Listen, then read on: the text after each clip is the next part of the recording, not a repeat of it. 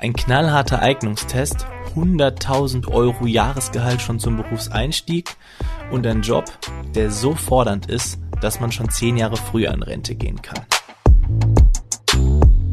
Das sind so ungefähr die Dinge, die ich bislang über Fluglotsin und Fluglotsen wusste.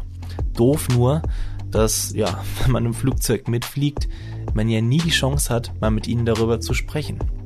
Umso mehr freue ich mich, dass ich heute Pascal Dombrowski hier bei uns im Podcast begrüßen kann. Pascal ist 30 Jahre alt, arbeitet seit sieben Jahren als Fluglotse in Langen bei Frankfurt am Main. Und wie das klingt, wenn Pascal seiner Arbeit nachgeht, das zeige ich euch jetzt mal direkt. Alpha Echo turn further left heading 160. Lufthansa 2 Alpha Echo left heading 160. Yeah, 2 Alpha Echo descent now, 4,000 feet, traffic to follow is an APO liner coming in from the south, about 9 o'clock, 5 miles and 1,000 below. Lufthansa 2 Alpha Echo uh, descending 4,000 feet and looking for traffic. Hansa 9er 33, stay visually behind, contact tower over 99er, tschüss. Lufthansa 9er 33 visual behind 99, tschüss, danke nochmal. Pascal, erstmal schön, dass du da bist, aber du musst mir gleich mal zu Beginn verraten, warum redet ihr eigentlich so komisches Englisch und was haben wir da eigentlich gerade gehört? Erklär uns das mal. ja, also vielen Dank, dass ich erstmal da sein darf und dir ein bisschen was erzählen darf. Ähm, es ist tatsächlich ein, ja, für Außenstehende sehr komisches Englisch, das stimmt schon. Also hört sich sehr nach Hieroglyphen an, was wir denn da eigentlich erzählen. Ähm, aber man wird merken, je mehr man sich damit befasst, dass es doch eigentlich ein sehr standardisiertes Englisch ist. Also auch in diesem Fall, ähm, es gibt zwei Lufthansa-Maschinen im Final, also auf dem Endanflug in Frankfurt spielt sich das Ganze ab. Und im Endeffekt weiß der Lotse den Piloten an, was sie zu tun und zu lassen haben. Im Speziellen ist es jetzt, dass die Lufthansa auf den Steuerkurs 160, also 160, fliegen soll und auch nach 4000 Fuß sinkt. Lufthansa 2 Alpha Echo turn further left heading 160. Lufthansa 2 Alpha Echo left heading 160. Yeah, 2 Alpha Echo descent now, 4,000 feet, traffic to follow is an APO liner coming in from the south, about 9 o'clock, 5 miles and 1000 below. Eine andere Lufthansa wird zum Tower geschickt, das ist dieses 99, also das ist die Frequenz des Towers. Ja, und das sind so ein paar Tools, mit denen wir wirklich Tag für Tag arbeiten, um eben die Flieger da unter Kontrolle zu haben. Hansa 9er 33, stay visually behind, contact tower over 99er, tschüss. Lufthansa 9er 33 visual behind 99, tschüss, danke nochmal. Danke. Und was ist als Fluglotse jetzt genau dein Job? Du kannst dir das so vorstellen, dass wann immer du oder wir, wer auch immer, in Urlaub fliegen möchte, halt sicher von A nach B natürlich kommen soll. Sicher und effizient, also auch so schnell wie möglich. Und damit das funktioniert, damit eben alle, die in der Luft und natürlich auch schon am Boden in der Nähe des Towers unterwegs sind, damit das alles funktioniert, sind wir eben dafür da. Das heißt, wir sagen den Piloten, wann sie die Maschinen anlassen dürfen, welche Rollbahn sie zur Startbahn nehmen sollen, auf was für Höhen sie steigen, was für Geschwindigkeiten sie fliegen, welche Richtungen natürlich auch, dass da alles wirklich unter einem Hut ist und es dann nicht zu irgendwelchen, ja, ich sag mal, gefährlichen Annäherungen kommt. Genau, damit ihr Urlaub macht. Was ich mir jetzt aber noch nicht so richtig vorstellen kann, wie sieht denn dein Arbeitsplatz aus? Also sind dort irgendwie viele Bildschirme, blinkt's dort überall, ist es dort total steril, ist es laut, leise, wie sieht's dort aus? Irgendwie ist da geschäftige Stimmung? Nimm uns mal mit. nee, also geschäftige Stimmung oder Partystimmung haben wir jetzt natürlich leider nicht. Ähm, man muss ein bisschen differenzieren zwischen dem Tower-Arbeitsplatz, also der, der Tower, den man vom Flughafen her kennt, hoch erhoben, thront da sozusagen der Fluglotse, schaut raus mit seinem Fernglas, hat das Mikro in der Hand und sieht wirklich, also er nimmt es wirklich mit den Augen wahr. Was passiert am Flughafen? Was passiert am Boden? Passt das mit den Starts, mit den Landungen? Sind da genügend Abstände vorhanden? Das ist der eine Arbeitsplatz.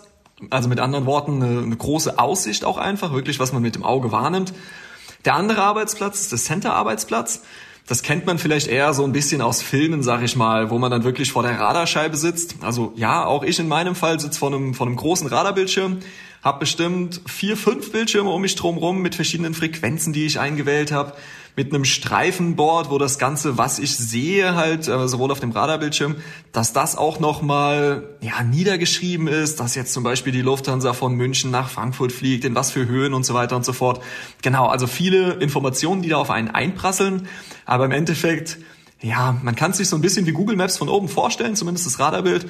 Und da sind dann eben die ganzen Informationen dran, was die Flieger gerade machen und machen sollen. Ich habe in der Vorbereitung gelesen, dass dein Arbeitgeber, also die Deutsche Flugsicherung, dass ihr rund 2200 Fluglotsen seid. Ich konnte mit der Zahl jetzt erstmal nicht so richtig viel anfangen. reicht das aus? Also seid ihr genug? ja, das ist immer so der Knackpunkt. Also wir sind immer auf der Suche tatsächlich nach potenziellen neuen Fluglotsinnen und Fluglotsen natürlich. Sprich, es ist es, oder es gestaltet sich relativ schwierig, da entsprechenden Nachwuchs, sage ich jetzt mal, ranzuzüchten. Einerseits natürlich, weil man den Beruf nicht so wirklich kennt, weil man den nicht so ja, im wahrsten Sinne auf dem Schirm hat. Ähm, und andererseits, weil es auch eben ja schon eine große Challenge ist, dieses Auswahlverfahren sozusagen zu bestehen. Das heißt, diese 2200 ja, für den Moment reichen sie, aber wir müssen wirklich viel dafür tun, dass es auch in Zukunft bei dieser Zahl bleibt oder sogar noch mehr werden, ja. Was aus den Zahlen auch hervorgeht, ist, dass der Frauenanteil bei, bei euch bei der Deutschen Flugsicherung recht gering ist, also mit 28 Prozent. Wie viele Frauen arbeiten denn bei dir im Umfeld direkt? Also bei mir ähm, ist es wirklich so, dass wir knapp 55 Kollegen sind. Und von diesen 55 Kollegen würde ich sagen, sind gut und gerne ja, bestimmt 45 Prozent Frauenanteil. Also auch da, früher ist es ein bisschen weniger gewesen. Vielleicht kommt es noch so ein bisschen aus dem Geschichtlichen einfach oder von, von Klischees oder Vorurteilen, die man dem Beruf gegenüber hatte, dass da früher wirklich der Anteil geringer war. Aber es wird immer mehr und immer mehr. Also auch jetzt, ähm, ich bin gerade aktuell wieder als, als Gastlehrer, sozusagen als Ausbilder an unserer Akademie tätig. Und da gibt es jetzt auch einen Kurs, wo tatsächlich der Frauenanteil auch schon höher ist als der Männeranteil. Okay, das, ist, das heißt, da sind wir eigentlich auf einem ganz guten Weg, glaubst du? Auf jeden Fall. Wir sind gut aufgestellt und es wird, ja, wird immer ausgeglichener. Du hast gerade schon gesagt, du bist auch als Ausbilder tätig. Pascal, wie wird man eigentlich Fluglotse? ja, also ich sag mal, die Idee muss natürlich erstmal erstmal vorhanden sein. Also in der Regel ist es so ein bisschen so ein Zufallsprodukt. Zum Beispiel, dass ich mir jetzt diesen Podcast hier anhöre und dann feststelle, hey, das, das hört sich eigentlich ganz cool an. Dann befasst man so, sich so ein bisschen mit der Thematik und dann stellt man fest, okay, komm, ich probiere es einfach, ich schreibe meine Bewerbung und ja, ich gehe das in Anführungszeichen Risiko ein, jetzt wirklich dieses Assessment Center zu durchlaufen. Und wenn man wirklich diese fünf Tage, es ist fünftägig, wenn man die besteht, dann kann man quasi seine Ausbildung beginnen. Genau. Und wie war es bei dir jetzt ganz speziell? Bei mir war es so gewesen, dass ich einen großen Bruder habe und der große Bruder wollte Pilot werden. Alles, was der Bruder macht, ist cool. Also habe ich mich auch mit dieser Thematik so ein bisschen auseinandergesetzt. Ähm, habe dann festgestellt, dass es ja noch das Pendant zum Piloten quasi am Boden gibt, also uns Fluglotsen und habe dann halt gemerkt, okay, das klingt für mich persönlich eigentlich noch viel ja, interessanter und viel geiler.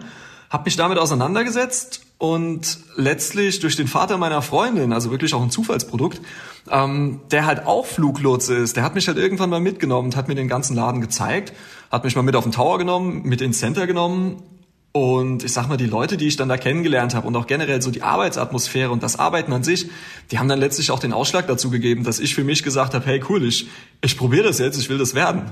Und ja, ich hatte im Endeffekt das Glück scheinbar auch gehabt, dass das funktioniert.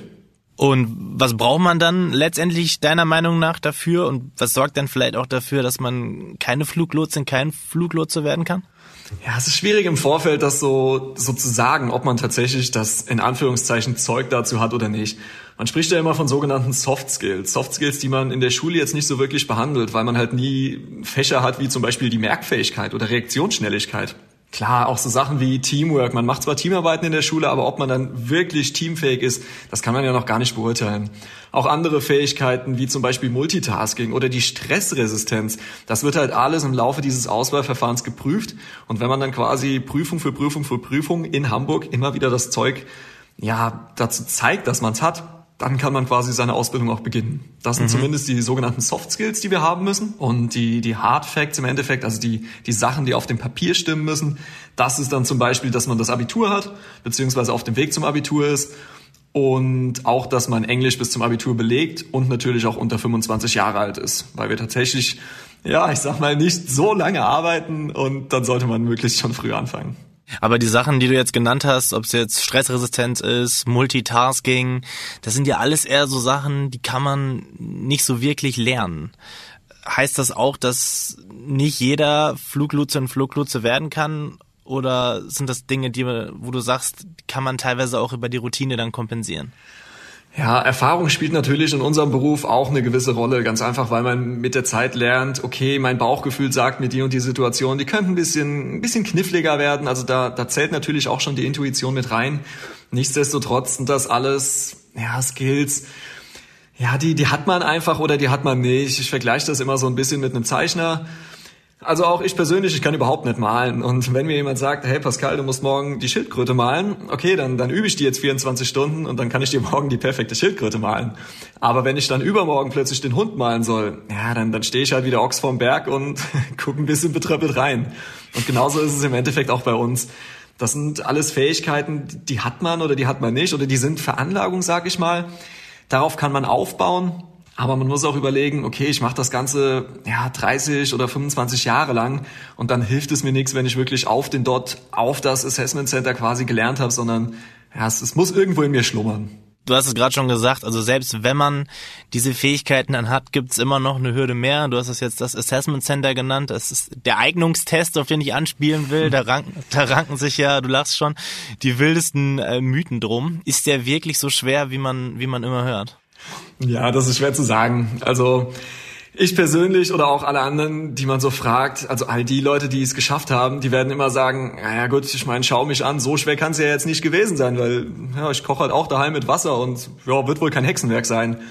Wenn man natürlich die fragt, die es nicht geschafft haben, die werden natürlich ihre Gründe haben und auch sagen, boah, es war fürchterlich schwierig und sonst was, probiert es besser nicht. Aber das ist halt die falsche Herangehensweise. Ähm, man muss es einfach probieren man muss sich sagen, komm, ich, ich probiere es einfach aus, vielleicht funktioniert, vielleicht funktioniert es nicht, aber man, man, man muss es halt wirklich einfach testen und dann sieht man, okay, hey, geil, ich habe das Zeug dazu. Ja, und ich sag mal, in dem Moment, wo gesagt wird, du darfst die Ausbildung beginnen, dann hat man in Anführungszeichen schon den Jackpot für sich selber geknackt. Mhm. Und ob das klappt, das sieht man halt wirklich erst in Hamburg. Was du jetzt nicht gesagt hast, ist, da fallen ja 95 Prozent durch. ja, ja, was soll ich dazu sagen? Das ist leider so. Man darf natürlich nicht vergessen, es kann sich in Anführungszeichen jeder drauf bewerben. Also wirklich jeder Abiturient kann sich da drauf bewerben. Das heißt, es bewerben sich natürlich auch Leute, die vielleicht von dem Beruf mal kurz gehört haben und sich gar nicht weiter damit auseinandersetzen. Und dann, dann stehen sie da und dann stellen sie fest, oh, der Fluglotse, ach, der, der sitzt gar nicht da oben irgendwie im Flieger drin oder sonst was oder auf dem Vorfeld und winkt die Flieger ein. Ja, solche Fälle haben wir natürlich auch. Ähm, auch von diesen 95 Prozent darf man sich nicht so sehr beeindrucken lassen. Also ich sag mal, jeder, der es schafft, der wird sich sagen, komm, von mir aus fallen 99,9 Prozent durch. Wenn ich zu diesen 0,01 Prozent gehöre, die es schaffen, dann reicht mir das. Und genau das ist es. Es ist eine Zahl und nicht mehr. Einfach probieren, das wird schon. Mhm. Und weißt du noch, wie weich deine Knie damals waren? ja, also ich war schon vor diesem, vor diesem Test jetzt? Ja, auf jeden Fall. Es ist, es ist ja ein großes Ereignis. Also man, ich habe mich während meiner Schulzeit tatsächlich noch beworben auf dem Weg zum Abi. Ja, und man, man kennt es natürlich von den ganzen Prüfungssituationen in der Schule, aber wenn man dann wirklich als ja, kleiner 17-Jähriger oder 18-Jähriger sich dann in den Zug setzt nach Hamburg fährt, in die große Stadt und vom Dorf kommt, dann ist es schon erstmal sehr, sehr beeindruckend. Dann kommt man da an, man ist komplett auf sich allein gestellt erstmal, aber man, man lernt dann sehr, sehr schnell, okay, so wild ist es gar nicht. Mit mir sind noch 50 andere Leute da, die wollen das auch alle probieren, die sind genauso aufgeregt wie ich. Und dann, dann schafft man das im Team da wirklich durchzukommen und Schritt für Schritt, Tag für Tag das Ganze zu schaffen. Und auch die Aufregung, die legt sich einfach mit der Zeit. Wie bei der, ich sag jetzt mal, wie bei der Abi-Arbeit ist es ja genauso. Am Anfang bin ich aufgeregt und denke mir, oh shit, was ist das denn für eine Nummer? Und dann mit der Zeit merkt man, ja, okay, das kriegst du schon hin, das passt schon. Aber was, was musstest du sozusagen damals vielleicht konkreter auch wissen? Also welche Fragen fandest du damals vielleicht auch easy und was, wo du sagst du heute, boah, Alter, das hat mich total fertig gemacht damals? Ja, ähm, das Ganze gestaltet sich ja wie gesagt über fünf Tage. Das heißt, man, man fängt ja wirklich an am ersten Tag mit vielen, vielen Computerübungen, wo zum Beispiel diese Sachen wie Reaktionsschnelligkeit getestet wird oder auch die Merkfähigkeit. Und gerade bei der Merkfähigkeit dachte ich mir im Vorfeld und auch während der Prüfung, oh, hier sind so viele Buchstaben-Zahlen-Kombinationen, mein Kopf platzt. Ich habe jetzt hier 14 Uhr, ich bin seit sechs Stunden fertig getestet und jetzt muss ich mir auch noch einen Rattenschwanz an irgendwelchen Informationen merken. Das fordert einen natürlich schon. Und man denkt sich dann auch in diesem Moment, boah, ob das so klappen wird, ich weiß es nicht, ich weiß es nicht. Aber im Endeffekt, man, man kämpft sich dadurch, man beißt sich dadurch. Ja, und glücklicherweise nimmt es ja auch bei, bei vielen dann ein gutes Ende, in Anführungszeichen, wenn nicht sogar das beste Ende. Bei dir hat's dann geklappt, also du hast es gepackt und im Anschluss daran beginnt dann die Ausbildung, die dauert gut zwei Jahre. Was kriegst du in der Zeit eigentlich beigebracht? Ja, die Ausbildung, wie du schon gesagt hast, dauert zwei bis gut und gerne auch drei Jahre, je nachdem, wo man eingesetzt wird. Ich sage jetzt mal, ob auf dem Tower oder im Center, das variiert so ein bisschen. Und es variiert natürlich auch, wie man selber so drauf ist. Sprich, es ist ein 1 zu 1 Coaching, gerade auch im zweiten Teil der Ausbildung. Und da ist das Ganze natürlich schon sehr individuell, ganz einfach, in welchem Bereich man arbeitet, ob man die Informationen sehr, sehr schnell aufnehmen kann und umsetzen kann, also quasi der Überflieger ist, ja, oder ob man eher so ein bisschen gemütlicher unterwegs ist. Die Ausbildung selber gestaltet sich dann so, dass man im ersten Teil dieser Ausbildung an der sogenannten Akademie hier in Langen ist. Da kriegt man im, ja, ich sag mal, ersten halben Jahr eine Fülle an Theorieinformationen eingeflößt. Das fängt an mit Wetterkunde, mit Flugzeugkunde, ein bisschen Equipment, also ich sag mal ein bisschen Physik-Hintergrund. Auch da die Info, ich habe Physik damals abgewählt, also auch das kann man schaffen.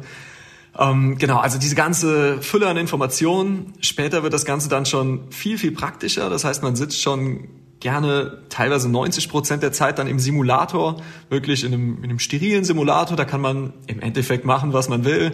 Der Coach sitzt hinter einem und so setzt sich das Ganze dann durch, bis man quasi mit der Akademie fertig ist. Dann kommt man raus an seinen Arbeitsplatz und da setzt sich das Ganze dann fort, dass man wirklich im Live-Traffic arbeitet, an Bord und dann wirklich mit, mit echten Fliegern, mit echten Piloten redet und denen die Anweisungen gibt. Aber auch da, der Coach sitzt hinter einem, der Coach passt drauf auf, verteilt am Anfang natürlich gern mal einen Rüffel, so von wegen, ey Pascal, das hättest du jetzt mal besser anders gemacht. Aber auch das, das nimmt mit der Zeit ab und so wird man dann Stück für Stück quasi zu seinem Endergebnis geführt. Du hast damals ja noch die ganz klassische Ausbildung gemacht. Seit ein paar Jahren ist es aber auch so, man kann Fluglotsin, Fluglotse auch im dualen Studium werden. Bist du neidisch? Also ich sag mal so, einen Bachelorabschluss im Hintergrund zu haben, wäre natürlich für mich auch schon schön, einfach für mich persönlich. Bei mir gab es damals diese Option nicht, aber jetzt das Ganze einfach machen zu können und zu sagen, hey, schau mal, ich habe einen Bachelorabschluss in Air Traffic Management, ist natürlich eine geile Option. Mit anderen Worten, ich bin im Endeffekt der Abiturient, ich habe nichts groß vorzuweisen sozusagen. Und wenn man sich jetzt dazu entscheidet, dann hat man einfach die Möglichkeit zu sagen, hey, guck mich an, ich habe einen Bachelorabschluss, ich bin potenziell natürlich qualifizierter, zumindest auf dem Papier. Im Endeffekt, wie sich das in der Praxis dann widerspiegelt, ist natürlich eine andere Sache, denn auch diese dualen Studenten sitzen mit mir genauso am gleichen Board, verdienen das Gleiche, machen das Gleiche wie ich auch. Und das wird auch in Zukunft immer so bleiben. Denn die Ausbildung gibt's ja nach wie vor noch, machen auch noch einen größten Teil der Leute. Genau. Du hast das eben schon mal so ein bisschen angedeutet, du sitzt ja im Center. Das heißt, es ist nicht so Classic, das, wie man das aus Filmen kennt, rieses, riesen Panoramafenster. Ich kann da auf die Startbahn gucken und äh, unter Hektik werden dann äh, die Flugzeuge an der Perlenschnur manövriert. Du bist dann eher, du sitzt dann eher im Keller oder äh, wie, wie können wir uns das vorstellen? Ja, also der Keller ist es tatsächlich nicht. Ähm, wird gern so klischeehaft gedacht. Wir sitzen tatsächlich im vierten Stock auch wir haben Fenster. Die Fenster sind allerdings leider, muss ich auch einräumen, in so einer Höhe angebracht, dass wir jetzt nicht rausgucken können. Das okay. heißt, wir haben im Endeffekt unseren Radarbild oder okay. unseren Radarbildschirm, haben da die ja, Vierecke, die die Flieger symbolisieren. Ja, und dürfen dann unsere Fantasie walten lassen, quasi sich vorzustellen, wie das Ganze denn jetzt tatsächlich draußen, wenn ich in den Himmel schauen würde, wie das dann aussieht. Okay, wo, woher rührt das, dass man immer irgendwie davon ausgeht, dass das eigentlich im Keller ist? Also gibt's da auch eine, eine Anekdote zu eigentlich? ich glaube, auch das kommt so ein bisschen von der Geschichte her, dass man damals halt probiert hat, möglichst die Reflexion noch größtenteils auszuschließen, dass es da halt einfach keine Spiegelung durch irgendwelche Fenster oder durch das Sonnenlicht wirklich dann von draußen gibt.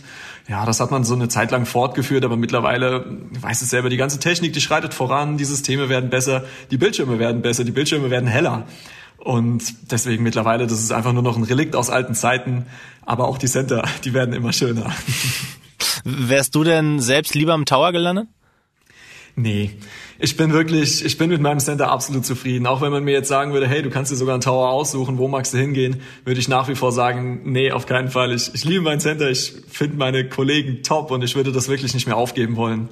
Klar, wenn man, wenn man damit anfängt, dann denkt man sich vielleicht am Anfang, oh, Tower, sieht cool aus, ich bin da oben, ich trinke meinen Kaffee, ich schaue von meinem Thron runter und dirigiere das alles so ein bisschen. Das ist halt das, was man so ein bisschen kennt, ganz einfach vom, vom, von der Urlaubfliegerei. Aber man, man stellt dann auch fest, okay, das Center ist ein mindestens genauso geiler Arbeitsplatz. Umgekehrt natürlich genauso, wenn ich den Towerlotsen frage, hey Towerlotse, magst du nicht lieber ins Center gehen? Dann wird der mir auch sagen, hey Pascal, nein. Konntest du ihn wählen damals? Nee, leider nicht. Wobei, was heißt leider? Mir wurde im Endeffekt sofort in Hamburg nach den bestandenen Prüfungen gesagt, hey Pascal, du kommst ins Center. Und für mich war das Center auch im Endeffekt in Ordnung gewesen. Da ich ursprünglich auch hier aus der Nähe von Langen komme, also ich wohne wirklich nur eine Stunde entfernt von hier, Und die Wahrscheinlichkeit war einfach am größten, dass ich auch dann in das Center nach Langen komme. Und ich wollte ja auch im Endeffekt in der Heimat bleiben. Also von daher, mir wurde es gesagt, ich war da sehr glücklich mit und ich habe im Endeffekt dann auch einfach stillschweigend das Ganze angenommen. Man kann natürlich auch da sagen, ach du, oder vielleicht eher, ach Mensch, Sie, ich würde gerne in den und den Towerkurs oder sonst was, dann wird natürlich geguckt, ob das irgendwie realisiert werden kann, aber es gibt da keine Garantie für. Du hast es äh, schon so ein bisschen angedeutet vorhin, also diese ich sag mal, die Verantwortung, die man dann auf einmal hat, ist, ist ziemlich monströs. Kannst du das, kannst du dich noch daran zurückerinnern, wie das damals bei dir am ersten Tag war? Also was, was musstest du da überhaupt machen? Ist das schon eine ganz normale Schicht? Ja, es ist schon spannend, gerade dann, wenn man von unserer Akademie, also von dem theoretischen und Simulationsteil zum ersten Mal in die praktische Ausbildung kommt und dann wirklich zum ersten Mal im Live-Traffic arbeitet, dann ist das natürlich schon eine Hausnummer. Dann, dann sitzt man da als kleines Küken gefühlt, hinter einem zwar der Coach, der auf einem aufpasst, aber man spricht ja trotzdem mit den Piloten und man sagt denen, was man machen muss. Also ich als dann vielleicht 19-Jähriger oder so, sagt dem 50-jährigen Lufthansa-Kapitän im A380, hey du, du machst jetzt mal das und das und das. Das ist natürlich schon ein beeindruckendes Erlebnis und das wird einem auch immer in Erinnerung bleiben.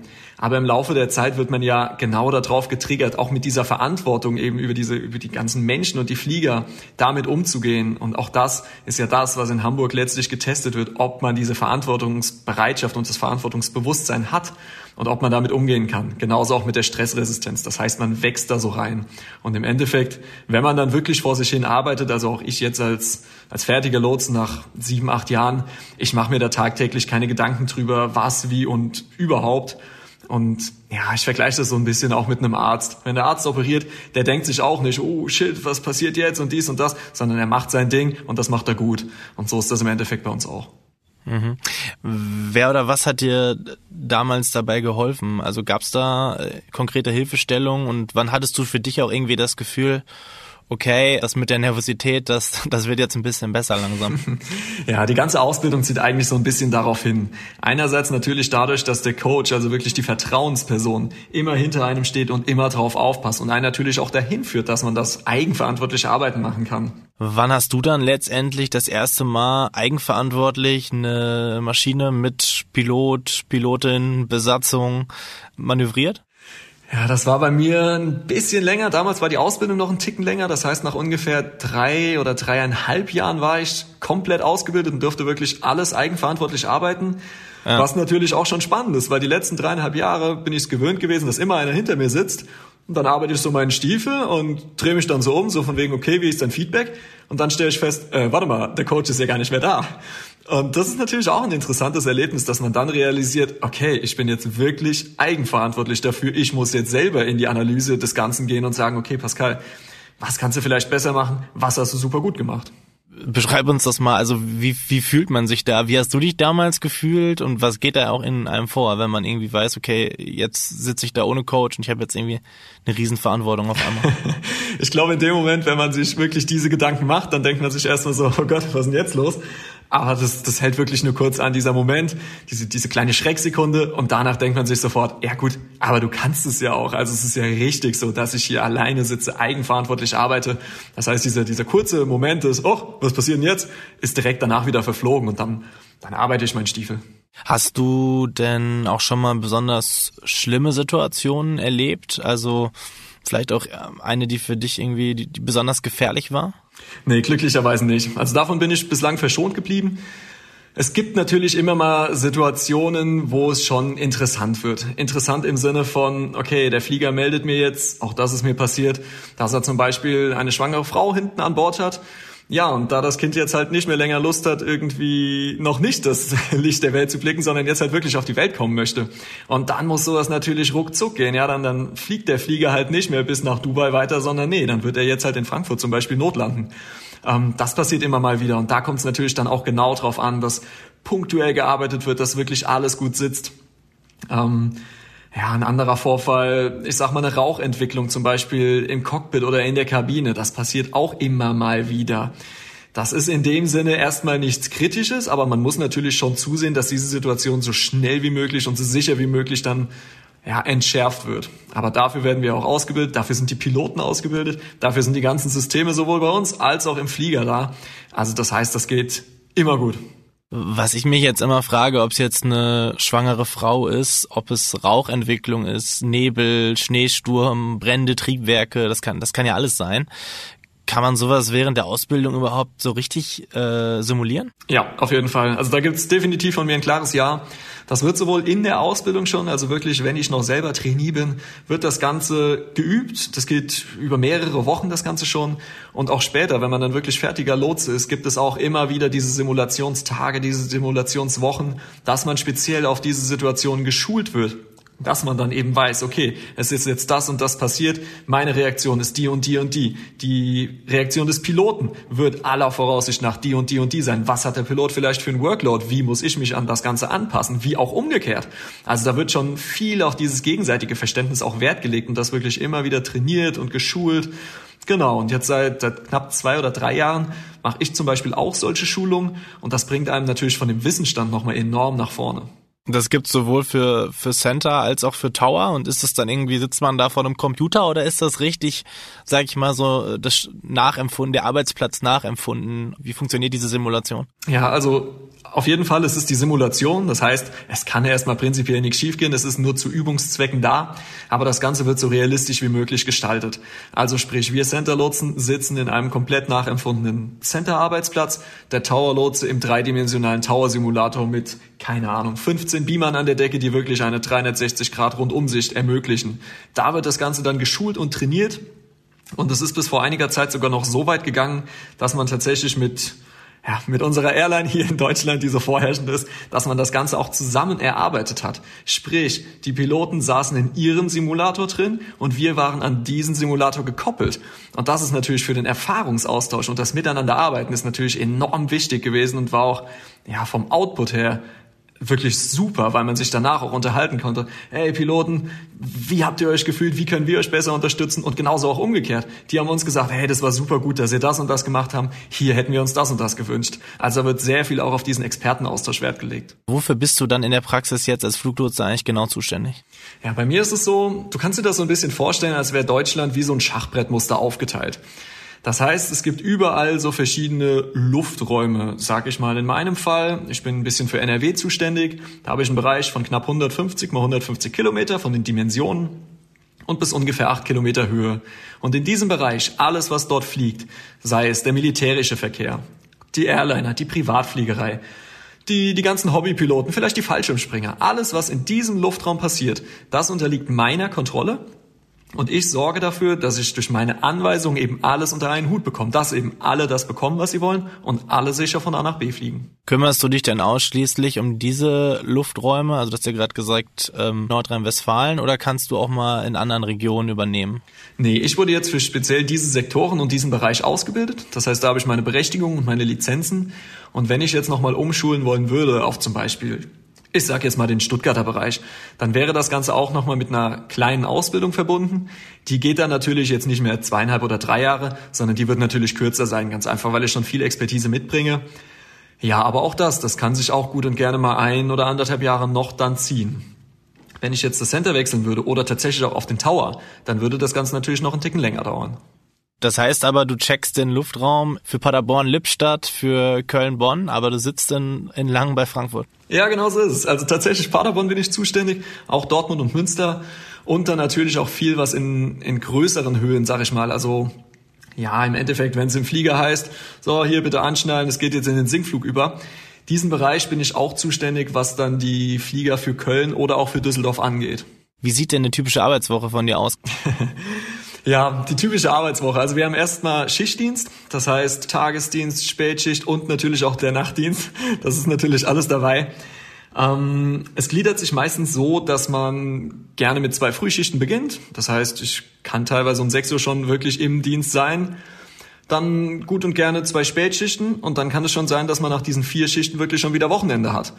Im Wochenende oder am Wochenende sind das dann im Winter gerne mal vier Tage, im Sommer mal zwei Tage. Aber ich sag mal so, die klassische 5-2-Woche ist bei mir sehr selten der Fall. Also bei mir ist es wirklich häufig 4-4 oder 5-3. Und wie lang sind deine Arbeitstage dann etwa?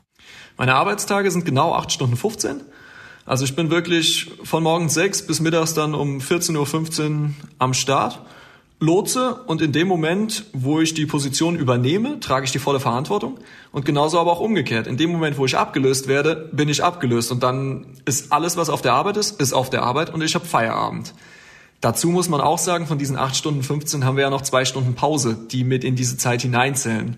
Das heißt auch da, ich sitze maximal zwei Stunden an Bord, habe dann mindestens 30 Minuten Pause.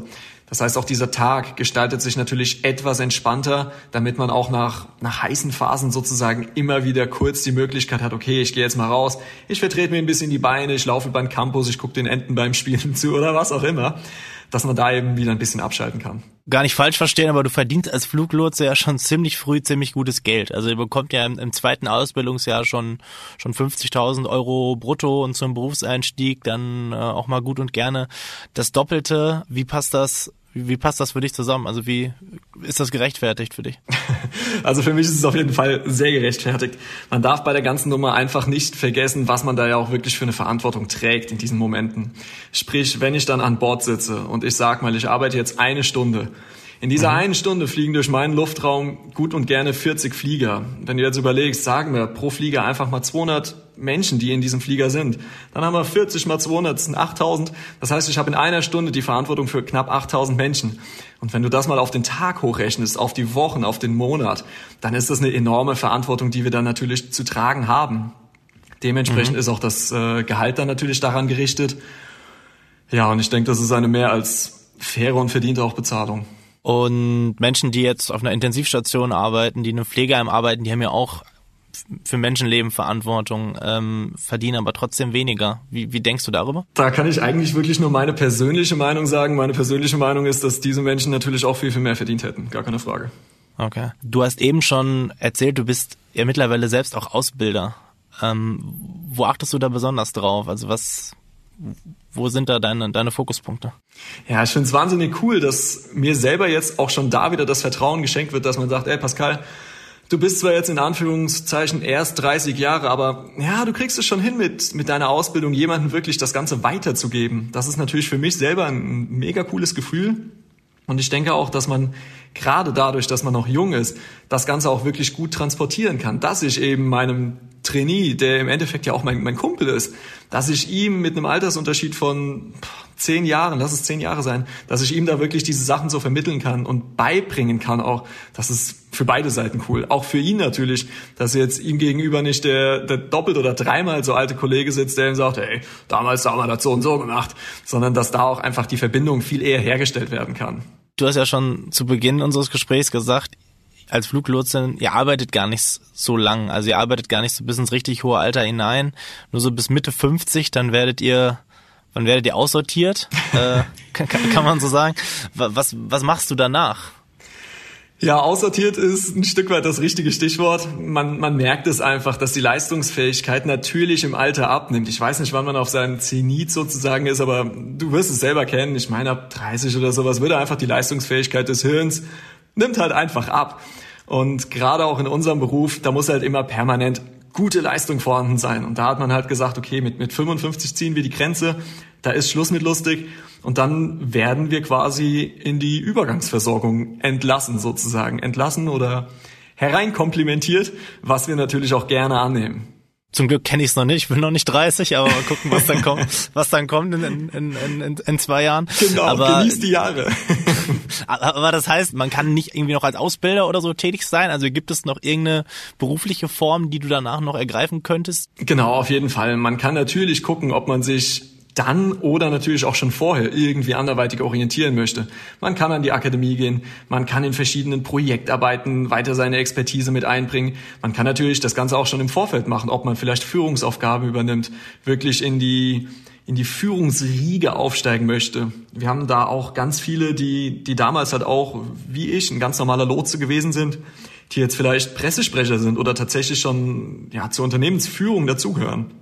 Da gibt mhm. es viele Möglichkeiten die meisten Lotsen sagen aber, hey, ich bin jetzt 55, ich bin topfit, ich krieg eine super Übergangsversorgung. Ah ja gut, dann arbeite ich jetzt halt nicht mehr.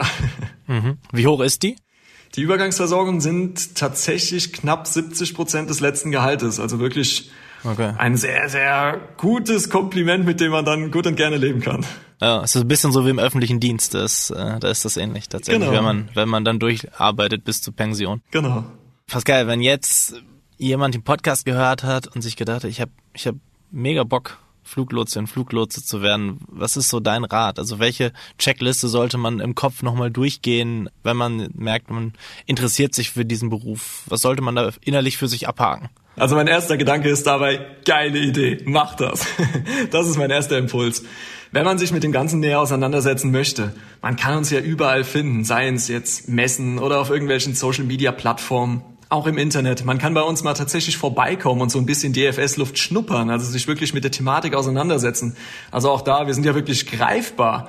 Kommt vorbei, guckt euch den Laden an und wenn ihr dann feststellt, hey, das ist wirklich so cool, wie ich dachte, ja, dann bewerbt euch auf jeden Fall. Dann gucken wir mal, vielleicht kommt nach dem Podcast die eine oder der andere dazu. Ich würde mich auf jeden Fall freuen.